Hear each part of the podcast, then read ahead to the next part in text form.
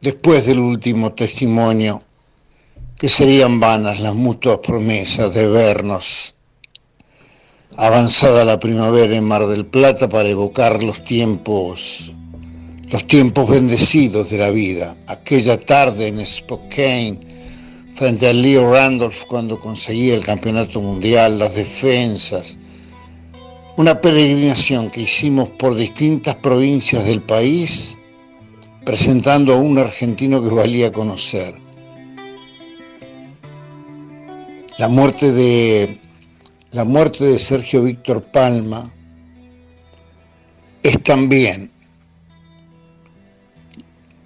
la muerte de un poco de cada uno de nosotros, porque nosotros somos la suma de los Sergio Víctor Palmas que hemos tratado toda la vida. Yo lo que recuerdo salientemente es que fue un boxeador americano en el sentido de la persistencia ofensiva, se hizo a manera y semejanza de Santos Zacarías, probablemente haya sido su discípulo más perfecto. Obviamente que el boxeo fue una alternativa en su vida él no nació en la Tigra, en el Chaco, para ser boxeador, pero en la ciudad, en el suburbio de la ciudad, en los alrededores de la ciudad. El boxeo era la posibilidad más decente para identificarse con su yo. Boxeó, peleó, viajó, alcanzó la celebridad y tuvo otras inquietudes. La inquietud de escribir, de ofrecer música, de producir programas, de estudiar periodismo, de avanzar en la comunicación.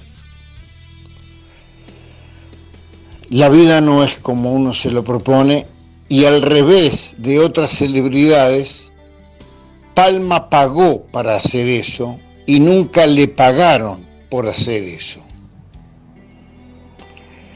La última vez que charlamos, brevemente, módicamente, atravesaba la dificultad que le provocó un accidente, una CB, o más de uno, como consecuencia posterior a un accidente a un accidente automovilístico. Pero había algo que me tranquilizaba.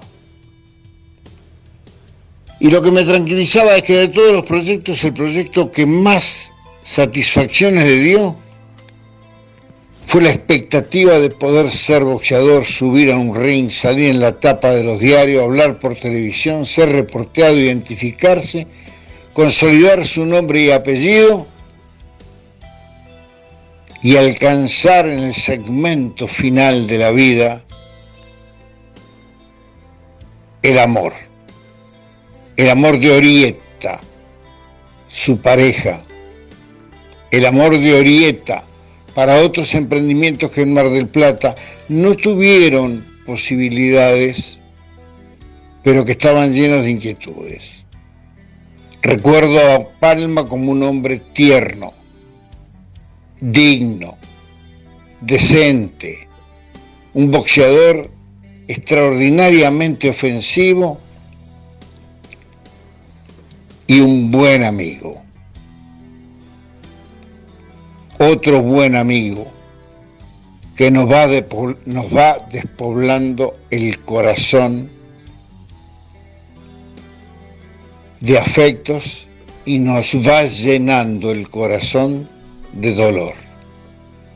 Yo lo recuerdo así, así,